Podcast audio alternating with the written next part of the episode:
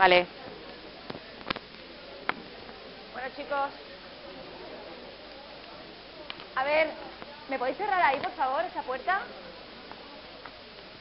Muchas gracias. A ver, ¿quién se acuerda dónde nos quedamos el año pasado? ¿Nadie se acuerda? No lo puedo creer. Lo de la infancia fue como que a principio de curso, vamos. Adolescencia, eso es. ¿Y de la adolescencia qué fue lo que estuvimos revisando? O viendo. A ver. Desarrollo físico, el cognitivo no lo vimos. Vale, vimos desarrollo físico y estuvimos describiendo el impacto emocional, psicológico, pues del desarrollo físico. Esa es la esencia de la adolescencia, el impacto sobre el desarrollo socioafectivo del cambio físico. Cambio en aspecto, que es importante, los cambios en aspecto y en apariencia, lógicamente tienen una repercusión emocional, y luego cambios hormonales en la percepción del individuo, que pasa de percibirse como un niño o niña a percibirse como un hombre o una mujer con todas las connotaciones que tiene, ¿vale? Ahí describimos todos los cambios físicos y dijimos que la adolescencia era un fenómeno universal, ¿verdad? Ah, muy bien, no, no era universal. ¿Qué es lo que era universal? La pubertad, ¿vale? Y la adolescencia, ¿cómo lo definíamos? ¿Cómo lo describíamos? La adolescencia no son los cambios físicos. Es un fenómeno social, efectivamente. Ya recordábamos, como en otros momentos históricos, pues no se describía o no se conocía la adolescencia como se conoce ahora, en otros contextos, ¿vale? En este momento histórico, en otros contextos sociales. Muy bien. Pues vamos a seguir viendo entonces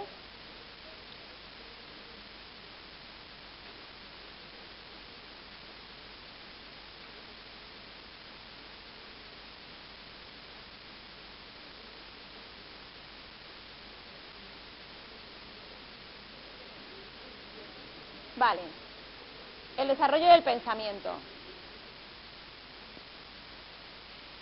Eh, decíamos, si os acordáis, que en el periodo anterior, ¿vale?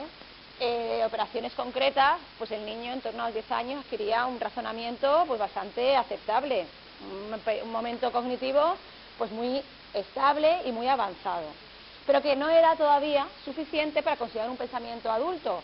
¿Qué es lo que le faltaba al pensamiento? El, del niño en la edad anterior. Era un niño lógico, con una buena memoria, con un pensamiento ya no centrado en la apariencia en el egocentrismo, con capacidad de empatía, pero ¿qué es lo que faltaba? La metacognición. Una cosa es la metacognición, que es ser capaz de reflexionar acerca de nuestros procesos cognitivos, y eso se daba o no se daba, se, se instauraba en el periodo anterior o no. La metacognición. metacognición ya comenzaba a aparecer y se iba instaurando, pero ya vemos un niño que es capaz de gestionar sus recursos cognitivos y si no lo sabe debe de aprenderlo, ¿vale? Y otra cosa es el pensamiento abstracto, ¿vale? Que es lo que en esta fase, de alguna manera, se consolida y da lugar a toda vuestra capacidad o vuestro estilo de pensamiento que os permite aprender un montón de cosas más y desarrollar posteriormente una profesión más allá de la experiencia práctica, ¿vale? ¿Qué es el pensamiento abstracto?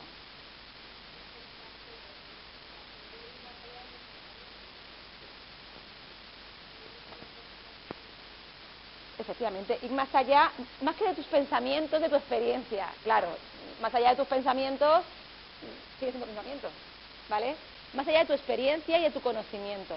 Como os ponía el ejemplo, pues para un niño, el mundo, todo lo que ocurre ¿vale? Posible o no entra dentro de su proceso de fantasía y resuelve a través ya no de su experiencia, sino de su proceso fantástico de pensamiento.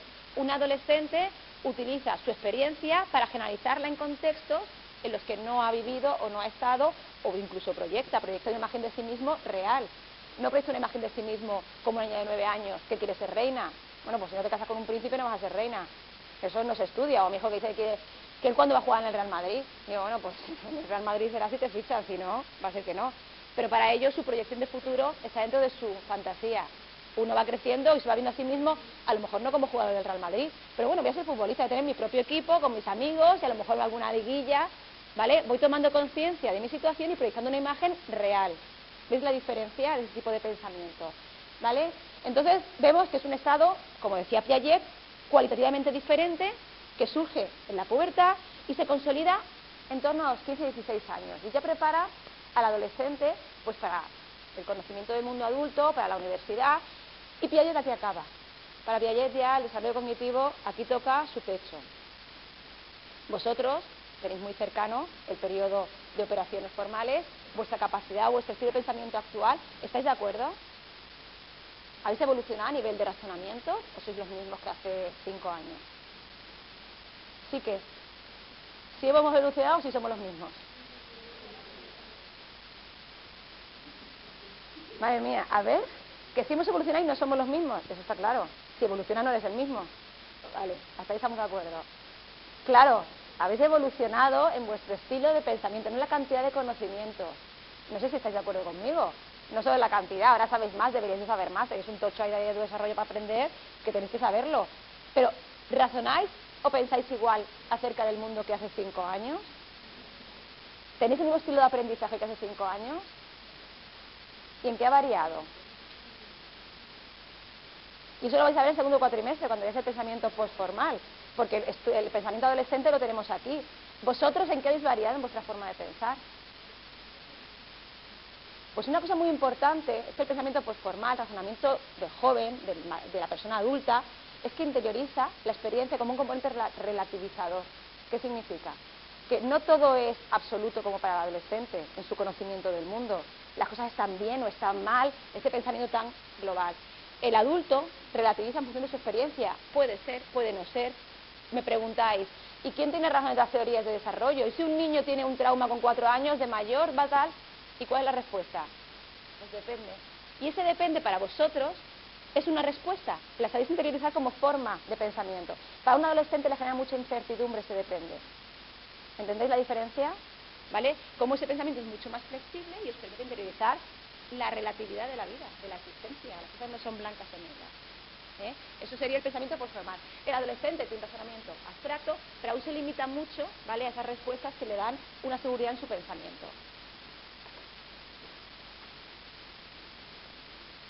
Para...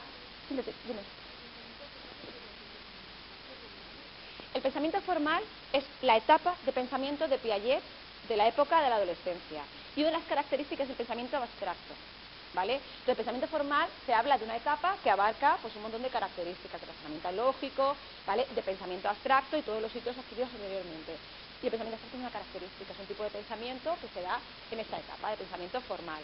¿vale?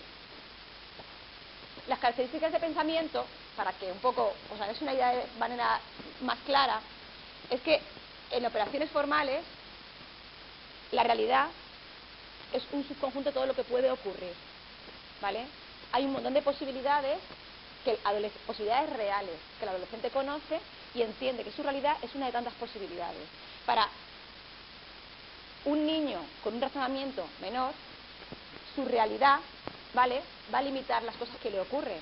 Lo posible forma parte de su realidad. No es capaz de pensar que de una manera práctica y real, más allá de su propia experiencia, haya otras experiencias diferentes con otras opciones. ¿Vale? Vosotros podéis entender que en vuestra situación, vosotros estáis estudiando una carrera y a lo mejor pues priorizáis estudiar y terminar vuestro, vuestra, vuestra formación antes que dedicaros a comprometeros en una relación personal y a tener familia. Imagino, por eso estáis aquí, muchos de vosotros. Pero entendéis que hay gente que elija esa opción, ¿no? Es perfectamente comprensible. Para un niño más pequeño, de 10 años, ¿pero por qué? Si la universidad uno va a estudiar, no va a tener familia. Me acuerdo hace años, cuando mis hijos empezaron la escuela de verano, yo veía a los monitores que eran chicos de vuestra edad, eh, me decía el pequeño, pero a los monitores que son padres, hijos, o sea, era como un vacío que como él era él conocía niños del cole y padres. ¿Y estos? Que no tienen hijos, que no van al cole. ¿En qué grupo están? ¿Entendéis? hasta que ya van conociendo, ¿no? Digo, pues ni son padres y son hijos, pero no son hijos como vosotros que van al cole. Van a la universidad y la universidad les cuesta entender. De hecho, me acuerdo que me hizo mucha gracia porque eh, hablando de, la universidad y de los estudiantes y tal, me dice una vez mi hijo, chaval, ¿y si en la universidad se pelean dos estudiantes en el patio, tú también llamas al director y digo, si pelean en el patio llama a la policía. ellos en su cole, claro, se pelean y no pueden entender que las peleas en otro contexto son muy diferentes a las peleas. ¿Ves esa dificultad para entender otras realidades diferentes a la suya? Para un adolescente no hay dificultad. Entiende que puede existir realidades en otros países, en otros contextos, y eso le da esa flexibilidad de pensamiento, ¿vale? Esa es la evolución, ¿vale? Frente a la etapa anterior.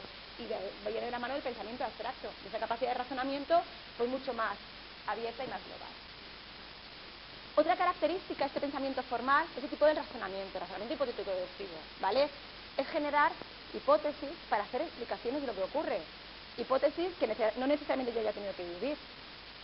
Eso lo hacéis diariamente, ¿vale? Cuando estamos en contra la explicación a la conducta de un amigo, de una pareja, de algo que ocurre, a lo mejor yo no lo he vivido, pero con lo que me han contado me hago una hipótesis y a raíz de ahí a lo mejor pregunto o actúo en consecuencia para resolverlo. Eso es el razonamiento hipotético deductivo. ¿Vale? En vez de actuar de manera mecánica como siempre he actuado, aunque sea ineficaz. Intento buscar explicaciones más allá de mi propia experiencia a lo que ocurre y luego las contrasto. ¿Vale? Un ejemplo, eh, además esto es cierto de verlo, en mi casa, pues tú al niño, a un niño pequeñito, si quieres que trabaje en un ordenador, se lo enciendes y ala, ahora vas a hacer tu presentación o vas a buscar lo que sea y va mecánicamente. Y de repente el ordenador se apaga. Se apaga el ordenador y se queda oscuro. Un niño más pequeño, con un razonamiento preoperatorio, de operaciones concretas, ¿qué es lo que hace? ¿Eh? Se ha roto, lo vuelve a encender del botón de encender y acto seguido, si no funciona, ¿qué hace? Se llama, llama a su madre, vamos. ¿Vale? Un niño en la, adolescencia, un joven, enciende el botón, ve que no va, y pensáis que esto sigue pensar que se ha roto. ¿Qué sigue comprobando? ¿Qué haréis vosotros? El enchufe, los plomos, ¿vale? Voy mucho más allá de mi propia... Me elaboro una hipótesis de por qué esto se ha apagado de repente. En vez de cuadricularme y decir, bueno, si aprieto el botón de apagar y se enciende, que se ha roto. No, igual salió la luz, igual ha fallado el enchufe, igual ha sido un fallo en toda la calle, ¿Ves la diferencia de esa forma de entender el mundo, este tipo de razonamiento? ¿Vale? Entonces, vamos a través de esa hipótesis, haciendo una deducción sacando conclusiones. Esto que está sencillito en la vida cotidiana es tremendamente útil en la, vida profesional y laboral, en la universidad. Aquí os damos ideas y pinceladas y vosotros sacáis vuestras propias conclusiones. De hecho, cuando hablamos, de, por ejemplo, de niños con retraso mental, con síndrome de Down, muchos, por más desarrollo cognitivo que tengan, se quedan en la etapa anterior, no llegan al pensamiento abstracto no llegan a poder resolver situaciones imprevistas en base a hipótesis mentales. Por eso su desempeño laboral siempre pues, se ajusta un poco a sus capacidades y a su forma de razonamiento. Tienen un retraso mental, pero hablan, se comunican, expresan, pero su razonamiento se limita a una etapa, según Piaget, mucho más sencilla. Y habitualmente casi nunca alcanzan el estadio final, operaciones formales, con ese pensamiento pues tan flexible, tan amplio y tan práctico, que en definitiva prepara al adolescente pues, para la vida adulta, para la vida de formación, para la, para la universidad en este caso, o para el compromiso posterior que vamos a ver. Vamos a ver. El desarrollo socioafectivo. Ay. Aquí estamos.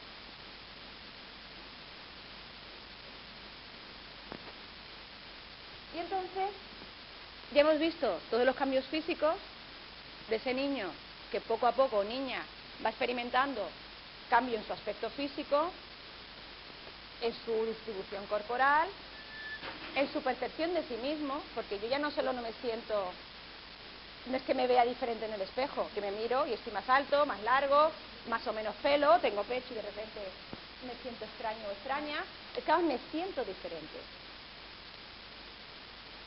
¿Y por qué me siento diferente? ¿Cuál es el desencadenante de esa sensación de diferencia? Las hormonas.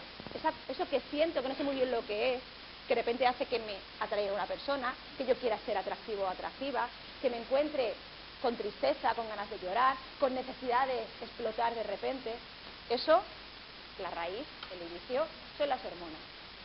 El cómo yo lo canalizo, el cómo eso luego se traduce en mi conducta, en mi forma de ser, en mi forma de percibirme realmente, ¿eso de qué depende? ¿Eh? El carácter se va a estar forjando aquí de manera claro del entorno, de cómo me ayuden, de cómo me den estrategias, de cómo yo las he aprendido antes para manejar todo eso y de los modelos que tenga también.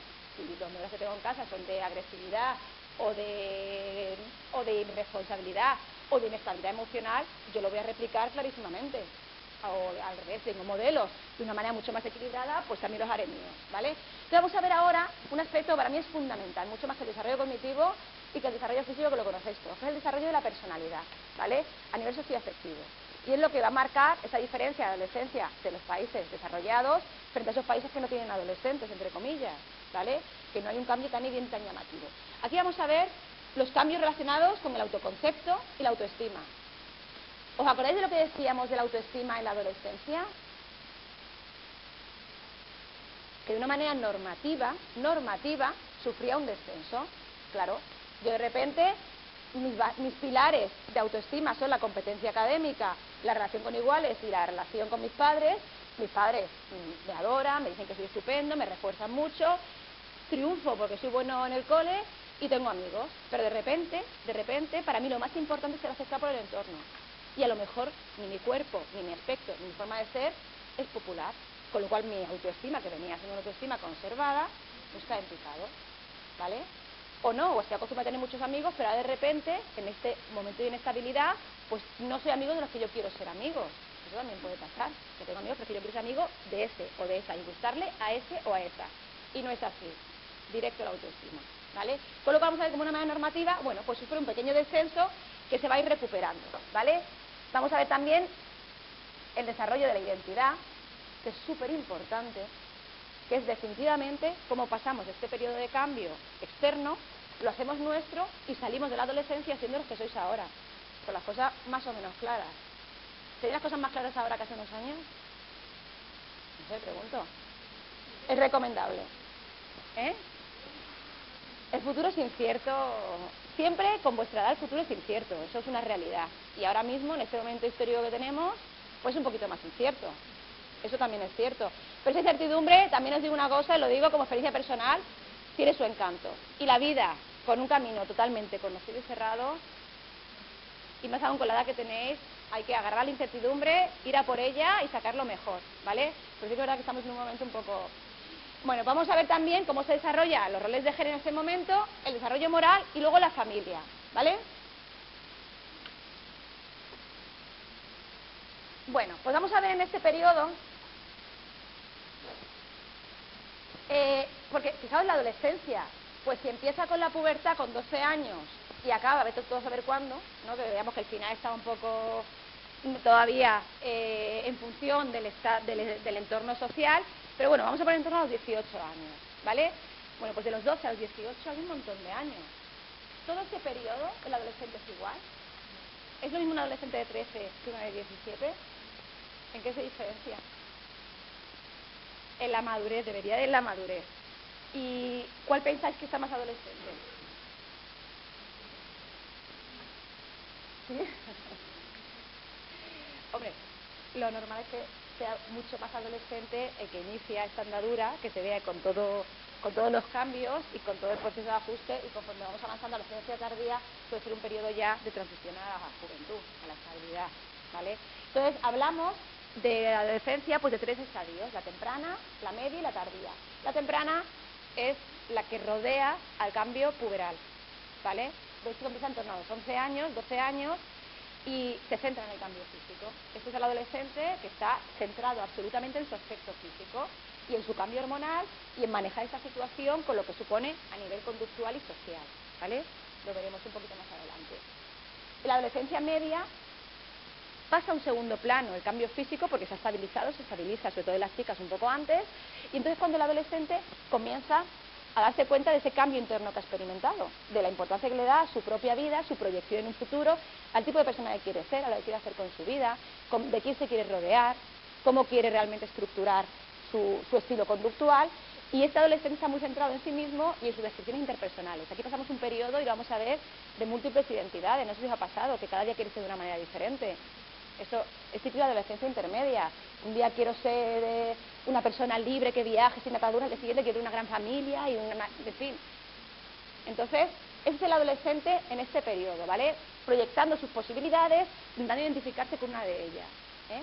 Y la adolescencia tardía es cuando yo ya me doy cuenta de cuál, de todas esas posibilidades, cuál es la que realmente se ciñe más a mis aptitudes, a mis inquietudes, a mi situación.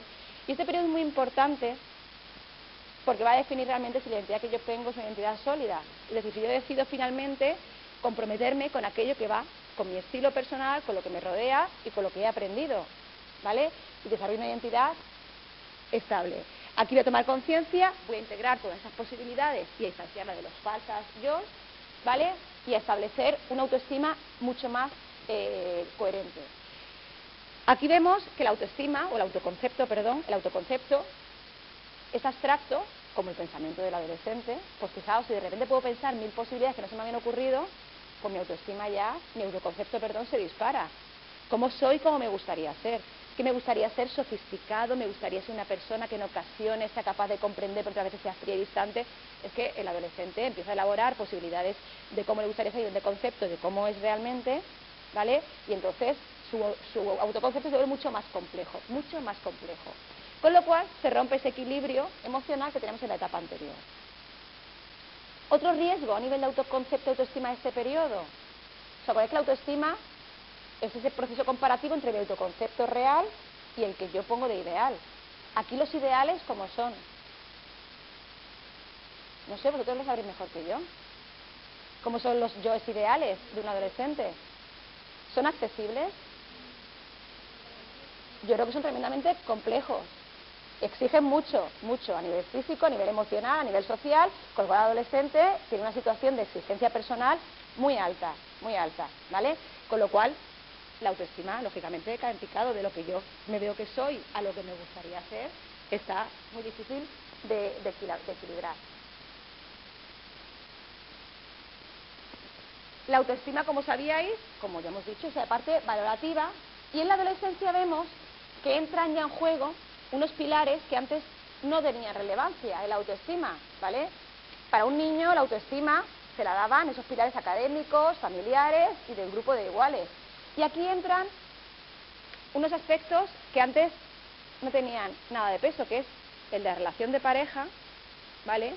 El adolescente que ya se desarrolla, que siente atracción, que tiene necesidad de intimidad física y psicológica y tiene una pareja. Eso es algo cotidiano. El tener tener pareja impacta en tu autoestima, pero también impacta el estilo de relación de pareja.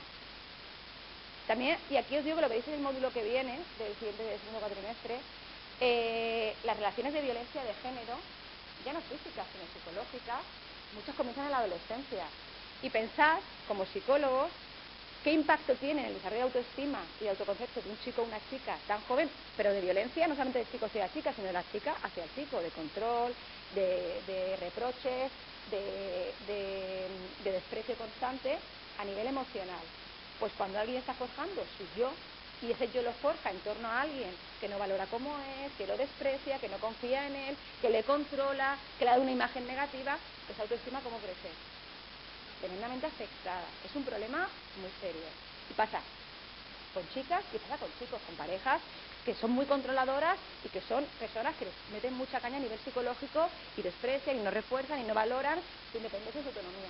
Con lo cual, ese eh, hito de la pareja cobra una importancia muy, muy fundamental en ese momento que tanto los padres como el entorno tienen que tener en cuenta, como el propio adolescente, ¿vale?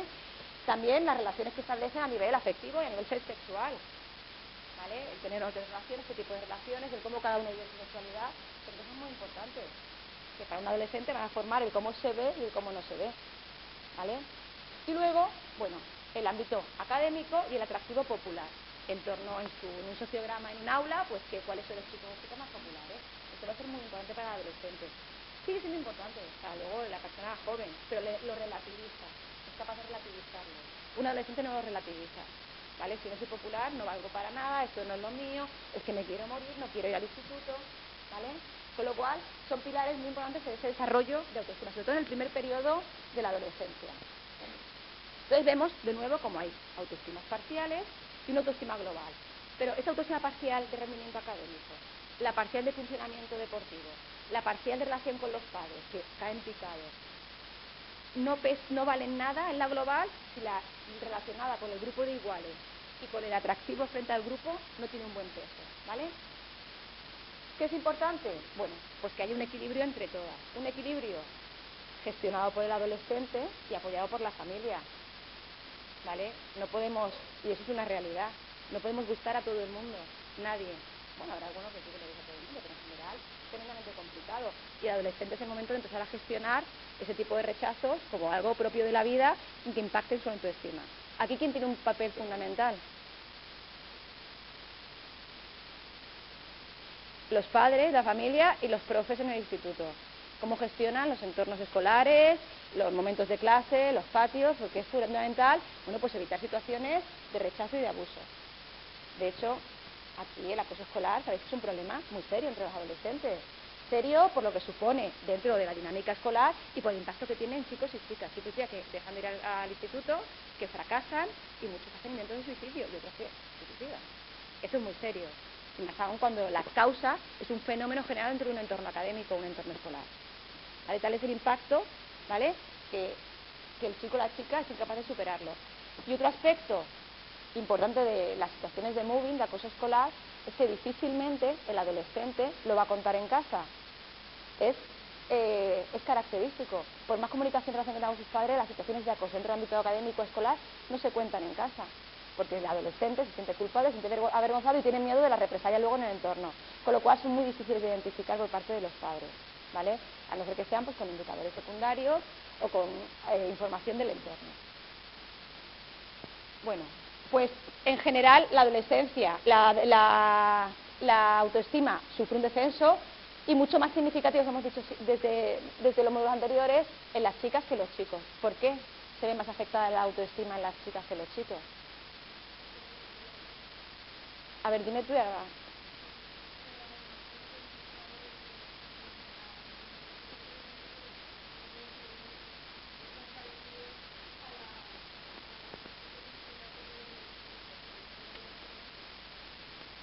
Eh, bien, bien, bien, efectivamente. Algo de eso dije. Muy bien, muy bien. Dime tú.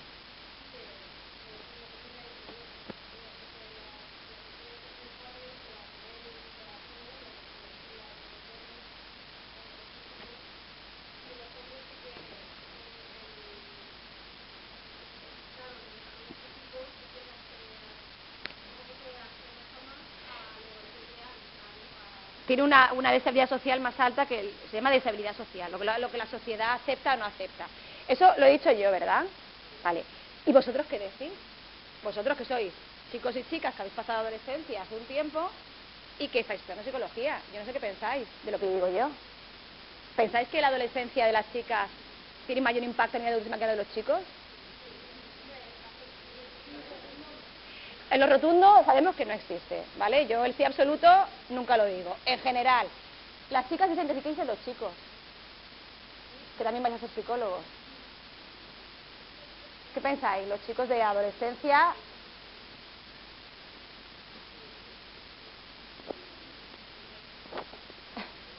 No sé qué me ha escuchado. Sí que me ha escuchado, pero quiere eh, asimilarlo mejor, ¿verdad? Vamos a ver, la adolescencia de las chicas tiene un mayor impacto en la autoestima que la de los chicos. Y estoy preguntando, vosotros, como chicos y chicas que habéis pasado adolescencia y que vais a ser psicólogos, ¿qué pensáis? Si es esto, ¿estáis de acuerdo o no? ¿Eh? Eso ya lo sabemos todos que depende, ¿vale? Pero resulta que los estudios demuestran que en general la de las chicas sufre un mayor impacto. Y os pregunto a vosotros, quiero que vosotros hagáis un esfuerzo proactivo de interiorizar esto y darme una respuesta para que no te lo diga todo yo, ¿vale? ¿Qué pensáis? Las chicas ya hacen su opinión, ellas, eh, bueno, más o menos han, han dicho lo que yo he reflejado, no sé si estáis de acuerdo o no. ¿Qué pensáis los chicos? A ver tú, compa, que levanta la mano.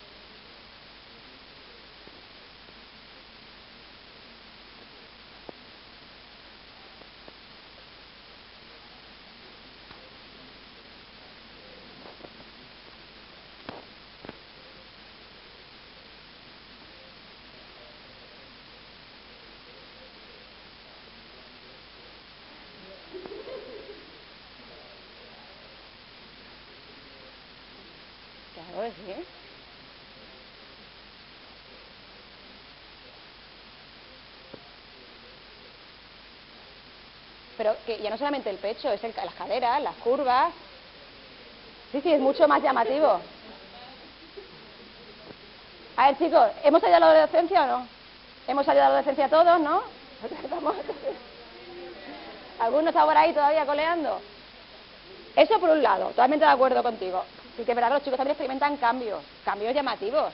De, de pedir el calor, pero la cara, el desarrollo de masa muscular, el cambio de estructura ósea, claro, sí que sufren cambios. Esos eso estamos de acuerdo, estamos de acuerdo porque a nivel social tiene mucho más impacto. Eso, perfecto, totalmente de acuerdo contigo. Muy bien, gracias. Muy bien, dime.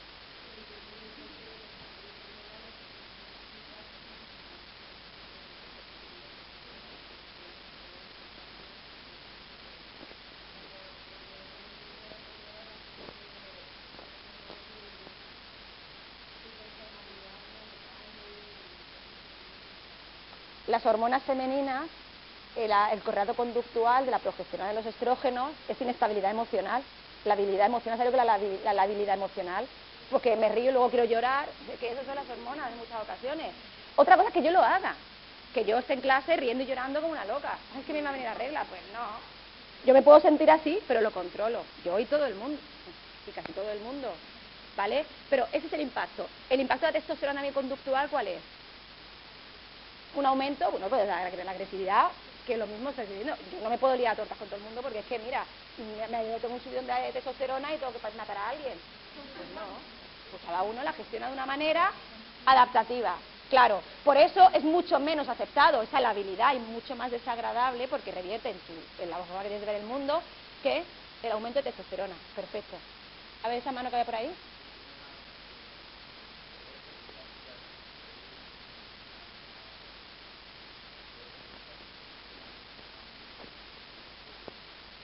También puede ser la precocidad. Tú piensas que en tu corte, de tu grupo de iguales, de tu grupo de amigos y amigas, o tu hermano mellizo que tiene tu edad, de repente cambie tu forma, su forma, tú cambies tu forma de ver el mundo porque has dado el paso a la, adultez, a la madurez, y, los demás no te entienden, ni tus amigas, ni tus amigos, ni tu hermano. Entonces es una sensación de que si ya va de la mano de ese cambio hormonal la, la sensación de incomprensión, es que es una incomprensión real, real. Entonces, esa precocidad de las chicas también puede hacer que se descoloquen a nivel global, ¿vale?, frente al resto. Y que entren a tener relaciones y actividades y se echen a nuevas amistades en grupos mayores que tienen otras inquietudes diferentes a las suyas, eso también hemos dicho. Muy bien, dime.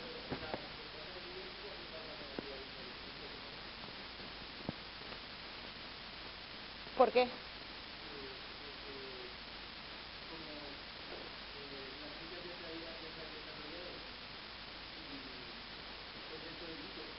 Claro, tú ponte en grupo de 15 años, una clase de 15 años, que todas las chicas han desarrollado, están con sus inquietudes de chicas adolescentes, con su aspecto adolescente, con sus pelos, sus, cosas, y los chicos pues igual. Y hay uno que todavía ponía pedal estirón, ni ha echado músculo, y todavía esto le suena, y además que se ve en la clase, tú ves a todos salir enorme, y de repente sale uno y dice, ¿qué sale? ¿Qué se ha colado? Pues su percepción en el entorno, ese, de no encajar, entonces sí que afecta, de hecho, las chicas a él no lo van a mirar y el resto de chicos no lo van a buscar a él como compañero de actividades. Entonces sí que le impacta un poquito más. Luego, lógicamente, se accede a esa pubertad y se puede normalizar, ¿vale?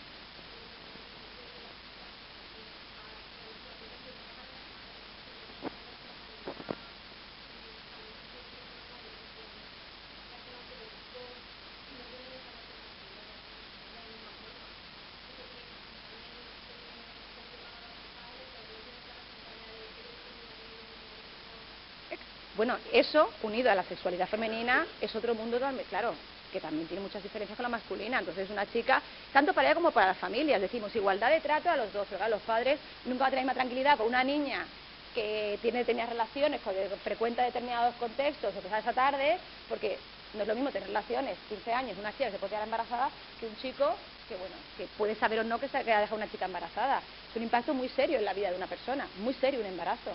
Claro, entonces ni la percepción de la chica ni de los padres es la misma, con lo cual marca una diferencia. Ahora de abordar esto, súper importante. Claro que sí.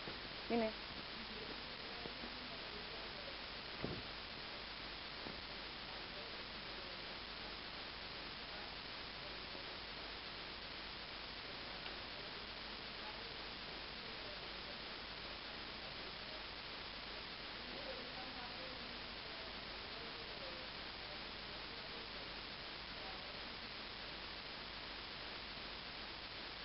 sí, puede ser.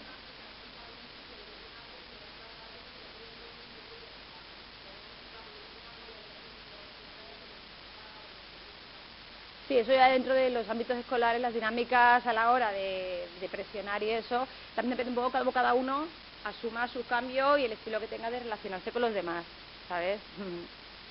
Dime.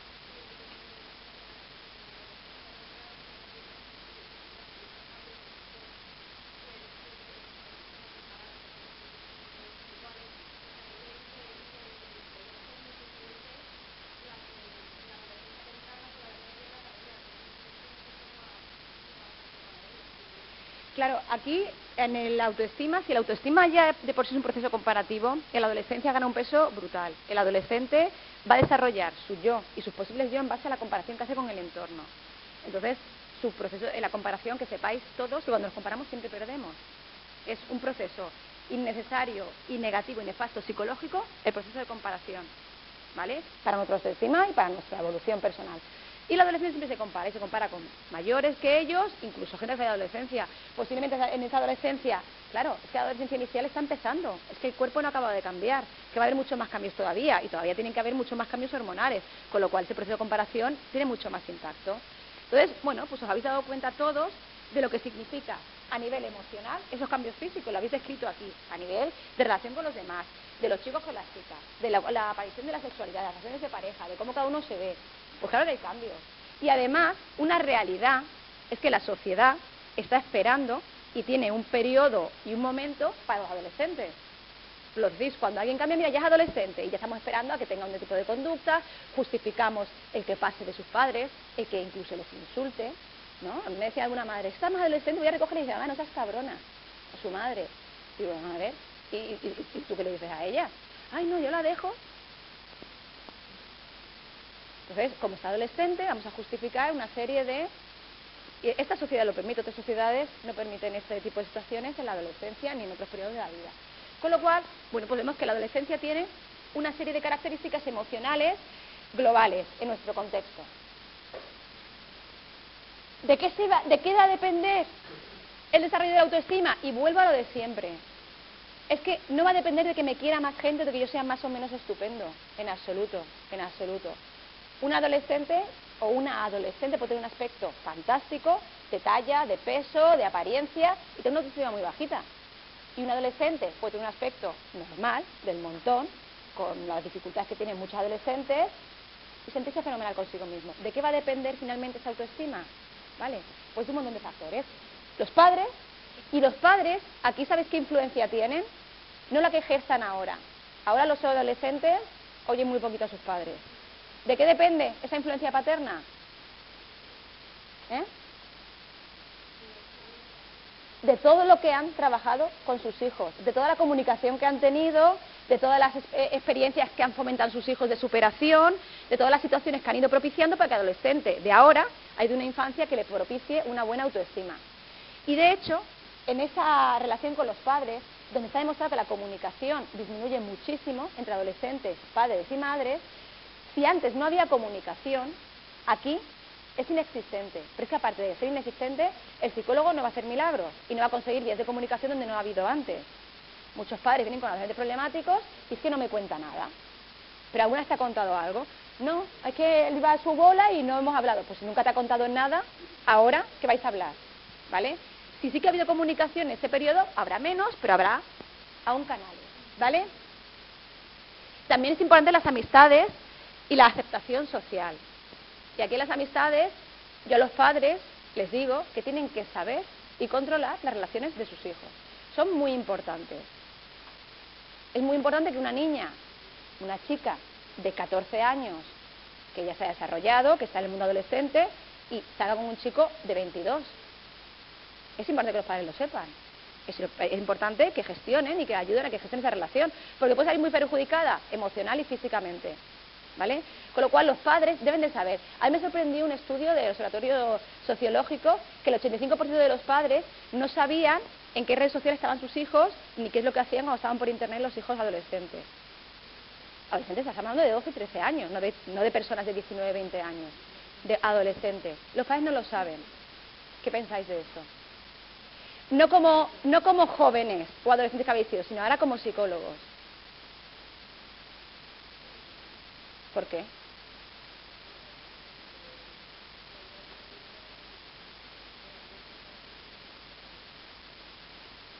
puede tener acceso a información, a relaciones, a situaciones muy conflictivas. Y entonces los padres no es que tengan que estar metidos en esa situación, tienen que conocer, conocer para adelantarse a los riesgos que muchas veces los adolescentes no saben prever. ¿vale? Esa es la misión de los padres. No inmiscuirse directamente, pero conocer. Conocer lo que ocurre para el momento determinado, si es necesario, adelantarse o poder anticipar dificultades. Todos los padres tienen que saber. Y muchos padres, que yo no quiero ser tan cotilla, que mis hijos, que tengan su libertad, que tengan su libertad, que tengan su espacio, pero tú tienes que saberlo como padre. ¿Vale? Porque si no lo sé, luego me encuentro con situaciones muy, muy complicadas, donde los adolescentes van resolviéndolo y los padres se mantienen al margen. Y luego es muy complicado retomarlas. ¿Vale? También la satisfacción con el propio cuerpo, como si el cuerpo cambia la dirección en que a uno más o menos desea. La adaptación al contexto escolar, si mantengo un nivel de exigencia y esto va bajando mucho en peso, y luego las relaciones de pareja, ¿vale? Son un pilar muy importante en la adolescencia, la satisfacción de las relaciones de pareja y el tenerlas o no tenerlas.